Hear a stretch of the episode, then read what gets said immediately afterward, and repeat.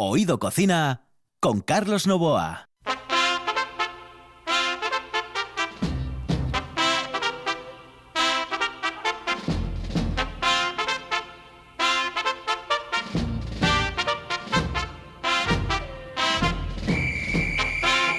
Llegó el verano, llegó el verano porque, bueno, buenas noches, saludos cordiales. En el control está Juan Saiz, aquí al micrófono Carlos Novoa. Señoras y señores, llegó el verano, dicen que llegó el verano. Eh, ayer tuvimos un día bastante fastidiado, eh, hacía hasta frío, o sea, frío.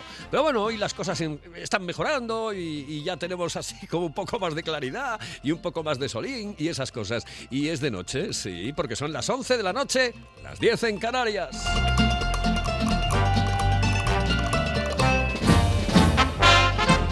¿Cuánto ¿Qué, hora tendrán en el Congo? a veces me pregunto gilipolleces, realmente, pero son tonterías, sí, es verdad, pero digo yo, ¿y en el Congo? lo digo por lo de los conguitos, más que nada. Bueno, señoras y señores, aquí comienza Oído Cocina. Hoy, aquí, en Oído Cocina, por cierto, hablaremos un día de los conguitos, sí, porque están riquísimos, ¿eh? Somos los conguitos riquísimos de comer, que saben a golosina, Bueno, de eso les hablaré otro día, pero vamos una hora menos en el Congo. Bueno, hay varios Congos, ¿no? Eh, había uno que jugaba al fútbol. es que está ahí dándome la chapa. Juan, claro, tenemos que interactuar, Juan. A mí no me des la chapa por los cascos porque, porque no me entero de la vaina. Esto es RPA, esto es Oído Cocina.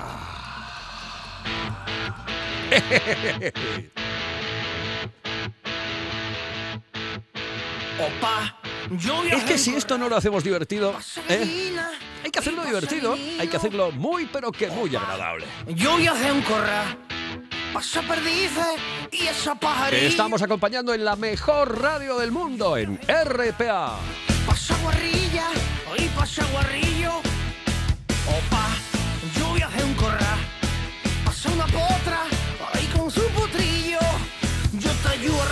Y dice, Juan me pregunta, dice, ¿y esto qué tiene que ver con la comida? Y digo yo, pues mira, es muy fácil, muy fácil. Los animales, todos estos de los que está hablando el koala, se comen, todos.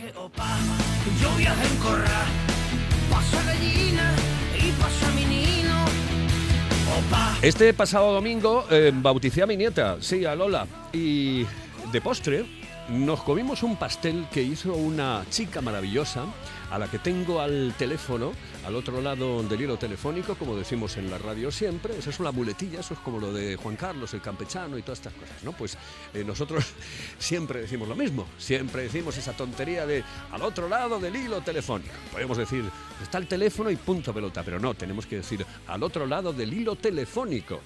¿Eh? Bueno, pues al otro lado del hilo telefónico tengo a Aymar. Aymar pasa por ser una exquisita elaboradora de pasteles, de gâteau, porque su um, eh, establecimiento está en la Florida, en Oviedo, y se llama Ma Petite Pâtisserie. Yo que hablo francés, pues, yo soy políglota, pero francés francés y chino lo llevo. Lo del chino es muy fácil, porque tú entras a una tienda de chinos y dices, quiero un detergente. Y hablas chino, no hay más narices. Hablas chino. O una pulsera quiero una pulsera. ¿eh? Y te entiende. El chino te entiende, por cojones te entiende. O sea, te entiende. hay más. Yo tengo una anécdota con eso, que una vez le dije que, por favor, yo quería un detergente. Dice, lagalto, y dice ese lagalto. dijo, lagalto. Bueno, eh, la historia está en que Aymar fue la que hizo el pastel eh, final. Y yo me quedé alucinado, porque ese pastel era de cerveza de cerveza negra, tío, de verdad. Aymar, buenas noches. ¿Qué tal, Carlos? Buenas noches. Oye, de cerveza, un pastel de cerveza. Como el chino. que te estaba riendo, ¿eh? Digo yo, madre mía. Sí, sí, no, la verdad que es muy entretenido, lo estás haciendo. Pues sí, era un pastel de cerveza y sí que te llamó bastante la atención porque inmediatamente decidiste que tenías que sacarlo aquí y a eso vamos.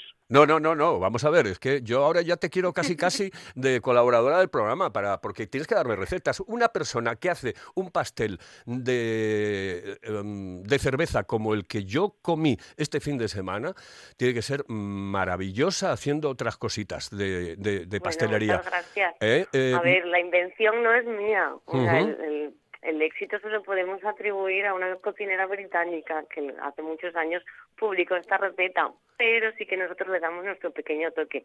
Ahora, lo de darte, desvelarte más recetas, más secretos, no lo sé, eso tendríamos que hablarlo. Bueno, bueno, eso lo hablamos con tranquilidad. Pero yo, yo quería saber cómo se hace este, este, este postre. Bueno, pues mira, eh, lo primero voy a invitar a la gente que nos esté escuchando si quiere tomar nota, porque voy a decir un poco cantidades, si te parece. Sí. Luego no sé si colgaréis en redes sociales en algún sitio y podemos anotarlo ahí. Sí, sí, tenemos tenemos tenemos nuestro podcast siempre en Oído Cocina a la carta, en RPA la carta Oído Cocina. Muy bien, pero para que estén prevenidos con boli, pues os cuento, eh, es un pastel que, bueno, como has probado eh, ayer, eh, tiene una, antes de ayer, tiene una textura súper densa, es un pastel muy húmedo y recuerda más a chocolate porque lleva un porcentaje de cacao que a cerveza negra. Esto aviso para la gente que no le guste la cerveza o la cerveza negra tipo Guinness, que es lo que vamos a utilizar, que no le deje para atrás, eh, porque lo que le da es ese toque, esa textura. Lo que vamos a hacer es eh, 250 mililitros de cerveza negra, a poder ser si compráis la marca Guinness, mejor, y 250 gramos de mantequilla, misma cantidad. Lo vamos a poner en un cazo, sin que llegue a hervir, que se vaya calentando la cervecita y se vaya derritiendo la mantequilla. Entonces, una vez tengamos la mantequilla totalmente derretida, reservamos. No hace falta que atempere, eh, podemos incorporarlo a la masa posterior que os voy a comentar ahora sin problema. Entonces, en otro bol lo que vamos a poner son 400 gramos de azúcar, son todo ingredientes secos, 250 gramos de harina de trigo, le vamos a poner también eh, cacao en polvo, como os decía, 75 gramos, el cacao en polvo que podéis encontrar pues también en, supermercados, ¿vale? Que no lleva azúcar. Y como impulsor, este, este bizcocho lo que lleva es bicarbonato. Voy a utilizar un impulsor químico tipo levadura, le vamos a poner dos cucharaditas y media de bicarbonato.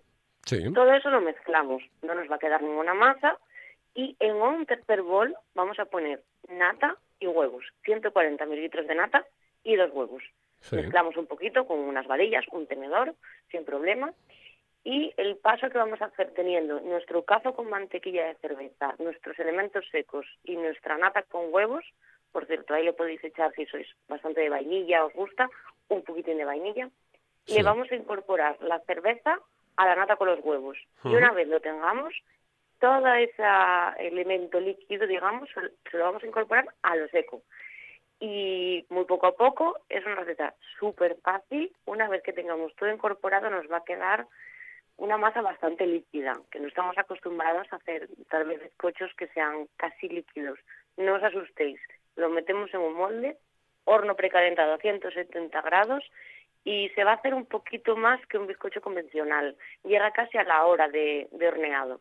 Pinchamos con un palillo esa horna a, cuando acabe la hora de horneado, si sale limpio, como siempre, y listo, bizcocho listo.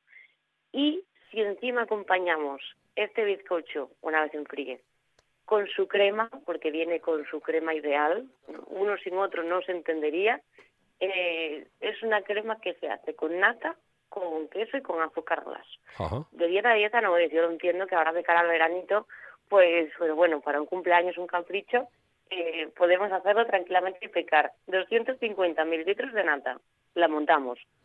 Eh, procurar que las varillas y el bol esté frío porque si no, no nos va a montar, se nos puede cortar. Y por el otro lado, vamos a batir nuestros 200 gramos de queso, pues tipo Filadelfia, un queso de untar, y 120 gramos de azúcar glass. Una vez tengamos los dos boles con la nata montada y el queso mezclado con el glass, lo juntamos a mano con una espátula, movimientos envolventes y nos va a quedar una crema perfecta para nuestra tarta.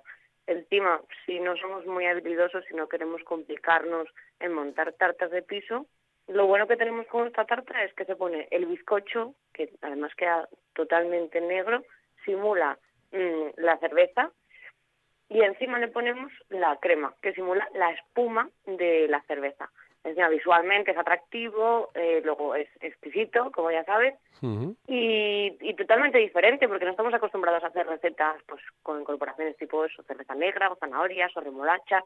Entonces, bueno, por probar algo distinto. Qué rico, qué rico. Bueno, yo puedo, yo no, yo puedo decir que está muy rico porque lo probé este fin de semana. Entonces sé perfectamente que esa tarta, si le sale bien, hombre, al principio a lo mejor pues no te va a salir igual que le sale a Aymar, pero eh, me da la sensación de que eh, si lo llevas con tranquilidad, te- ¿cuánto, tiempo te, le puede llevar a una persona normal en, en casa esto?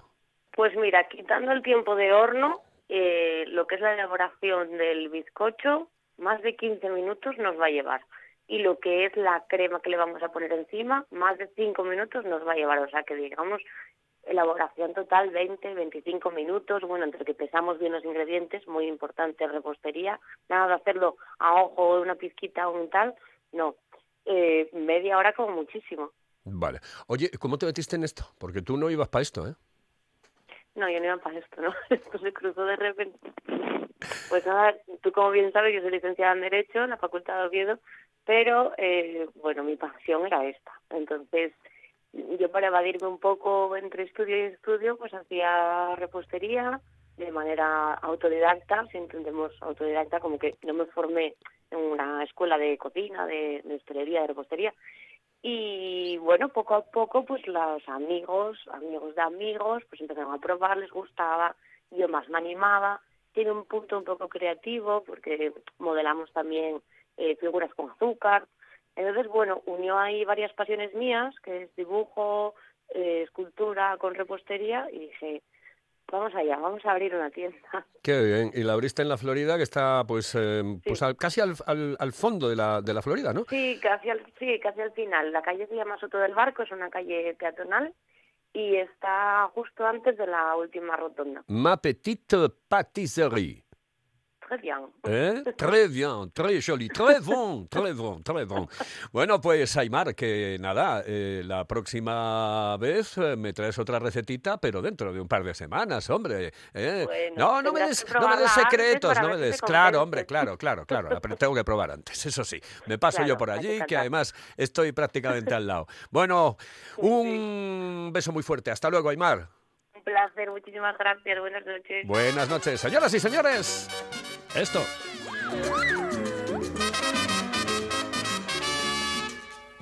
Pastelito, pastelito.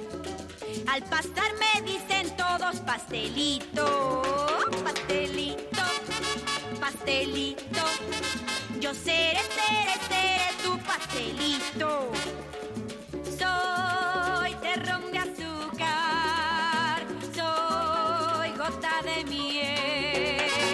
qué cosa, eh, qué cosa más dulce, ¿eh? Pastelito, pastelito, pastelito, que parece una película de dibujos animados. ¿Dónde estás, pastelito? Bueno, pues señoras y señores, aquí estamos en RPA, estamos en Oído Cocina y vamos a cambiar del pastelito a otro que eh, no tiene nada que ver con los pastelitos. Ese chaval, coño. Pasa por allá. Esa coño.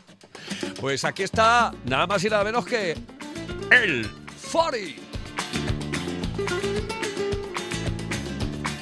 Que cómo desengrasa, chaval. El, el Fari.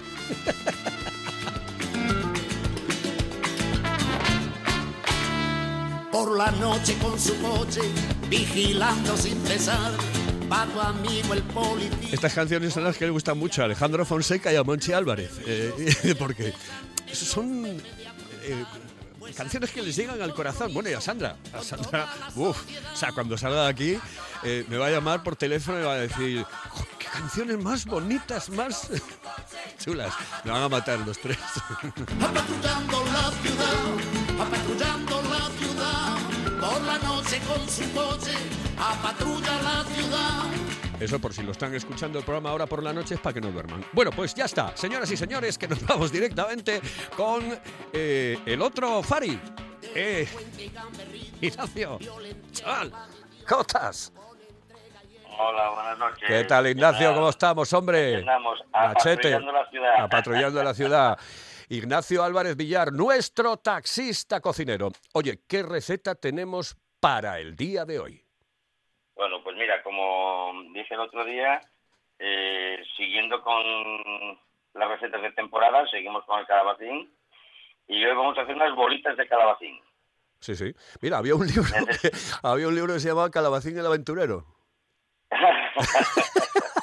pues mira, sería ahora en esta época, seguro que marchamos ahora en esta época de aventura. Sí.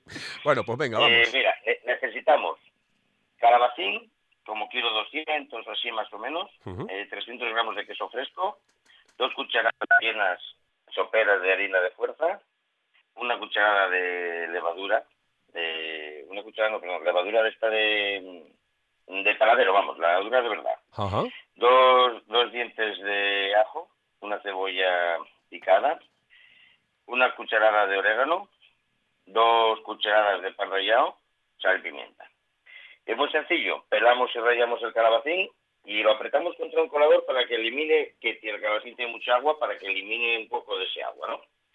Después, eh, con todos los ingredientes a la vez, los amasamos y hacemos unas bolitas Sí. ponemos un, bueno, o sea, como digo un chirrín de, de aceite de oliva en una bandeja de horno con papel de horno, colocamos las bolitas y 40 minutos a 180 grados, más o menos, hay que ir comprobando según el tamaño de las bolitas, en 30 a 40 minutos, y ya tenemos nuestra receta de bolitas de calabacín hechas. Tendría una variante opcional, que sería eh, picar eh, bacon muy menudito, hacerlo crujiente y a la vez a la hora de hacer las bolas añadírselo. Esto lo podemos hacer como plato. mm, vaya, sería un primer plato. un primer Un primer plato, ¿no? Yo es que realmente te voy a decir una cosa, exceptuando cuando salgo mm, y voy a un restaurante, yo solamente me como, eh, si vas a comer el menú del día, sí, te comes los dos platos, pero yo soy de un plato. Yo no sé tú, Sí, pero lo que plato que puede ser primer plato o plato único, porque si, por ejemplo, en vez de- hacerlo sin el bacon, lo haces con el bacon, es un plato contundente y dependiendo del número de bolitas que tomas y del tamaño de las bolitas, pues puede ser plato único. Es como cuando comes un, un cocido o comes un puré de calabacín, que puede ser un plato único, pues esto es lo mismo. Todo depende de lo que tú quieras comer, claro. Sí, sí, sí, sí, me parece perfecto. Oye, ¿cómo estás llevando el post-confinamiento eh, y, y cómo van las cosas en el taxi? ¿La gente está recuperando un poco eh, la, la carilla o no? Mm, Bueno, muy poquito, ¿eh? A ver, eh, va muy despacio porque, mm, claro, eh, nosotros los que hacemos el turno tarde-noche, eh, trabajamos mucho la noche, mucho con clientes de hostelería y demás. Y la hostelería todavía, por desgracia, no acaba de, de pegar el, el tirón que debería. No acaba, más que nada, mucho también porque hostelería no hablamos solo de restaurantes, hablamos también de pub, de discotecas, y con el tema de las normas de la nueva nor- normalidad, que no es la normalidad de siempre, pues están haciendo mucho, bueno, pues mm, cierran discotecas, eh, no dejan un aforo importante. Entonces, claro, quieras o no quieras, el, el mundo del taxi es- de momento está bastante bastante resentido. Bueno, y hay otra- y hay- levantando, pero... Sí, y hay otra historia, el tema de los hoteles, por ejemplo, que no todos están abiertos y van abriendo poco a poco, muy poco a poco, ¿no? Entonces, eso, eso también al taxi le, le hace mucho daño, ¿no? Claro, todo el tema de hostelería. De momento todavía no se ha visto, ahora en esta época normalmente se ve mucho turismo, mucho. Eh, ahora en esta época lo que eran ingleses, alemanes, eh, bueno, de todo lo que es el norte de, de Europa, se estaba lleno, o sea, estaba, tú ibas a parar a los salsas y era un sin parar de, de coches que vienen del aeropuerto, de uno, de otro, de trenes, de todo, y sin embargo ahora eh, no, no, ahora pues hay muy poquito, es casi todo nacional muy poco todavía. Eh, encima estamos un poco con la... eh, recordarás que hace una semana o dos se hablaba mucho de la madrileñofobia Ujú. y quieras o no quieras, eh, eso se, se está notando. O sea, yo veo que hay eh, los hoteles están bajo mínimo. El otro día eh, en la TPA eh, he visto un reportaje en el que decían un, un- un hotelero que estaban al 40%, al 40% en julio. Sí, sí, sí, sí. Entonces, claro, todo eso para el mundo del taxi, sinceramente, está haciendo bastante pupa. Y bueno, después que nos vamos incorporando todos los que estuvimos en el ERTE, cada vez somos más coches y no hay mucho más trabajo. Entonces, claro, al principio parecía que estaba un poquito animado, pero cada vez vamos, Bueno, es que... vamos incorporándonos más y hay menos trabajo para cada uno, pero bueno. Pero yo lo creo que va- es ley de vida también. Va, va a ir poco a poco porque ha sido muy duro y hemos pasado por un momento terrible y, y tenemos que seguir eh, con la guardia muy alta, muy alta, porque en cualquier momento eh, nos, el bicho nos puede pegar otra vez un viaje. No, es que ese es el problema. Ese Yo es lo el único problema. que digo es que, que yo sí quiero que vengan los turistas, pero vamos, que vengan como tienen que venir, es decir, respetando que no porque porque han salido de su casa, que no vengan ahí, ala, allá te va todo, aquí vale todo. Sí, Hombre, sí. que vengan haciendo un, un respeto de normas y demás, igual que nosotros tenemos que estar.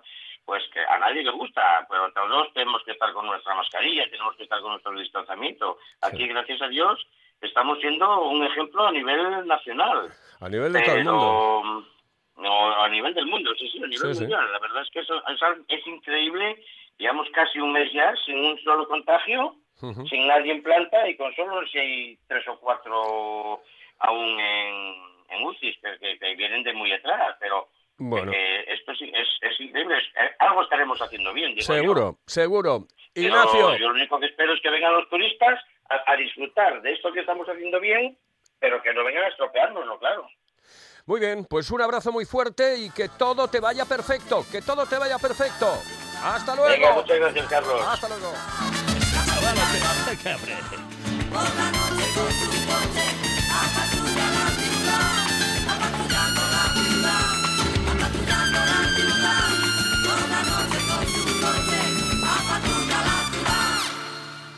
Oído Cocina.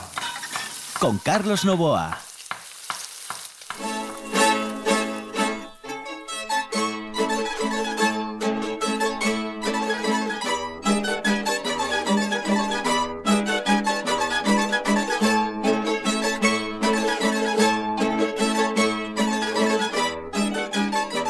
Es para que se ponga nostálgico Tony. Tony Espligares. Buenas noches, saludos cordiales. Buenas noches, Charlie. Muchas gracias por haberme recibido con esa J Aragones. Exactamente, a un maño lo tengo que recibir de esta manera. Hay que institucionalizarlo ya, lo de recibirte con, con un poco de buena música aragonesa. ¿Cómo presta, eh? Claro. Y ¿Cómo asturiana también me gusta. Y a- ¿eh? Dos. evidentemente, evidentemente. Bueno, es que tú realmente tienes dos nacionalidades, la asturiana Sí, pero- y la aragonesa. Soy asturiano aragonés. Bueno, oye, ¿qué receta tenemos para el día de hoy? Pues bueno, hoy vamos a hacer unos tomates rellenos. Hace una colina fresca también, aunque hoy está fresco el día, pero para cuando haga calor viene muy bien. Venga, perfecto, pues vamos con Eh, ello. Empezamos. Bueno, pues cogemos y cogemos un poquitín de arroz integral y lo ponemos a cocer con calabacín muy picadín, muy picadín y zanahoria muy picada, muy picada y un poquitín de orégano. Vale. Un poco, eso es a gusto, ¿eh? Lo fuerte. bueno. Y eso lo pones a cocer. Y una vez cocidín que quede un poquitín duro, ya lo retiras y lo dejas. Entonces pasamos ahora ya al tomate. Cogemos los tomates. Yo suelo usar el tomate de rama, un tomate mediano, ¿no? Cógelo así que no esté maduro, que esté un poquitín entre maduro y verde, un poquitín así, que esté durín, rojo pero duro. Sí. Entonces lo vacías. Apartas el, lo que sacas, que es el callar del tomate, lo que sacas, lo, lo apartas. Una vez vaciado, ¿no? Lo rellenas con el arroz que has hecho, los, los vas rellenando. Y aparte, coges un tomate grande y lo rayas, muy menudo, ¿eh? Rayado. Media cebolla, también rayada, rayada, rayada, y un poco de pepino. Y lo rayas también. Y eso haces como una especie de salsa, lo juntas todo como un, un gazpacho, una cosa así. Sí. Entonces, a la hora de presentar el tomate, tú presentas el tomate relleno, ¿no? Yo suelo poner unas rodajas de pepino abajo, eh, sobre esas rodajas pongo el tomate, y a la hora de servir saco la salsa de la nevera, que es como un gazpacho, lo echo por encima y los pongo individuales a cada uno. Y está riquísimo. Muy fácil de hacer, muy sencillo, y lo haces en un momento. Y es fresquito. ¿Esto para mm, eh, qué Muy lo podemos fresco. tomar? ¿Como una especie de ensalada o cómo, o cómo lo ves? Mm, Sí, un entrante. Yo lo hago pues, más o menos un entrante. Para hacer un poquitín de boca, pues, después sabes, sabes que todo el mundo comemos a, un, plato después un poquitín más fuerte, como puede ser carne, puede ser un Eh, Eso, eso te iba a preguntar. ¿Qué le viene, qué le viene claro. después bien, por ejemplo? Yo, para mí, carne, para mí, ¿eh? Yo comería un- carne, además cualquier cosa eh, de, de carne puede ser, puede ser, bueno, fácilmente un entrecó, por ejemplo, detrás. Yo, Sí. para mí, una comida buenísima. No llena, ¿no? No llena para nada. El tomate no, me claro, si te pasas, yo como un tomate nomás. Sí. Pero no, no llena, ¿eh? La verdad, y haces la digestión muy bien, porque es muy fresco, ¿eh? Oye, ¿me hablaste de sal o no? Porque no recuerdo Eh, ahora si dijiste sal, había que echarle un poco de sal. Hombre, claro, claro, yo, yo toda la comida le echo sal. Ya, bueno, hombre. Bueno, no, porque Claro. hay comidas que a lo mejor no, no, lo... No, no, no, yo siempre un, un puntín de sal, siempre eh, hecho, siempre, siempre. Lo que no hay que echarle cuando prepara la salsa de tomate que te estoy diciendo yo, la fría, que es como un capacho, hay gente que le echa una pizca de azúcar, yo no le echo nunca azúcar. Yo Bueno. azúcar no, que eso es sal, pero azúcar no. Oye, ¿qué mm, le preguntaba antes a Nacho, nuestro mm, taxista cocinero, cómo iban las cosas eh, después del confinamiento? ¿Cómo van las cosas en Casatere, allí en Río San Pedro, en Oviedo? ¿Cómo mm, la gente está entrando bien? Sí, sí, la gente ya se va animando, va viniendo bien, con miedo, porque se va diciendo que la gente tiene miedo. Eh, entonces, bueno, pues va a base de reservas, claro. Los fines de semana, pues las mesas están reservadas y vamos dando horario para que la gente no no o pueda sentarse y pueda venir, claro, es el problema que, que tenemos. Pero bueno, hay todavía gente con, con miedo, sobre todo gente mayor. La gente joven más, pero la gente mayor sigue teniendo miedo o nos cogen la hora muy temprana para cenar para que no haya nadie. ¿Me comprendes? Pero Sí. bueno, la verdad que, oye, vamos tirando. Ya hasta ahora, pues ya sabes que hacemos cosas ricas y, y lo vendemos, vamos tirando, sí, sí. No, el, el- el- el problema es que los jóvenes eh, se desaten excesivamente, ¿eh? porque una cosa es tener Claro. miedo y otra cosa es ya pasar, pasar absolutamente de todo. Entonces, bueno, vamos a intentar llevarlo bien y que tanto los jóvenes como los mayores, pues lo llevemos todo por el libro, ¿no? El, el- uso de la mascarilla, todas estas cosas. Y que se trata, que no se trata de los locales, se trata de la gente, de todos nosotros, que te- somos los que tenemos que colaborar. No tiene que estar el dueño del local, oye, ponte la mascarilla, oye, por favor, no. no sa- sabemos lo que tenemos que hacer cuando vamos a un sitio y es lo que hay que hacer, colaborar, todos, todos, pero no dejar todo en manos de los dueños de los locales porque ya tienen bastante los pobres. Pe- Pero la gente, si a lo mejor se despista un poco, después cumple porque es, es obediente, ¿no?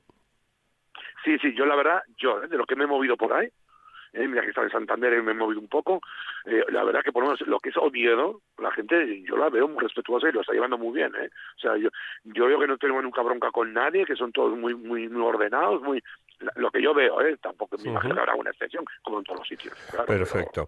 Bueno, Tony, un besito muy fuerte. bueno, Hasta luego, buenas saludos noches, cordiales. para todos, adiós. Buenas noches. Ahí estaba, señoras y señores. Hoy quiero despedirme con algo, con algo grande. Me encanta. La quinta estación. Es como si, como si no lo hubiese puesto nunca. O sea, co- cosa jorobada, porque en realidad esta canción yo creo que la puse 357.444 veces. Eh, bueno, me mandó un día una carta la chica de la quinta estación diciéndome que muchísimas gracias por la cantidad de veces que había sonado la canción. Y, y es que me encanta. La verdad es que me gusta mucho. Por cierto, este grupo triunfó bastante más en México que en España, desgraciadamente, porque son unos unos increíbles eh, artistazos. ¿eh? La quinta estación. En el control estuvo Juan Saiz, señoras y señores. Aquí al micrófono Carlos Novoa. Volvemos mañana. Esta semana va a ser completita, porque esta semana voy a tener también a un personaje increíble. Yolanda Lobo. Sí, Yolanda la de la Santa. Estará con nosotros en esta semana maravillosa. Una semana en la que esperemos que todo nos vaya muy, pero que muy bien. Y que sigamos ganándole la guerra al bicho.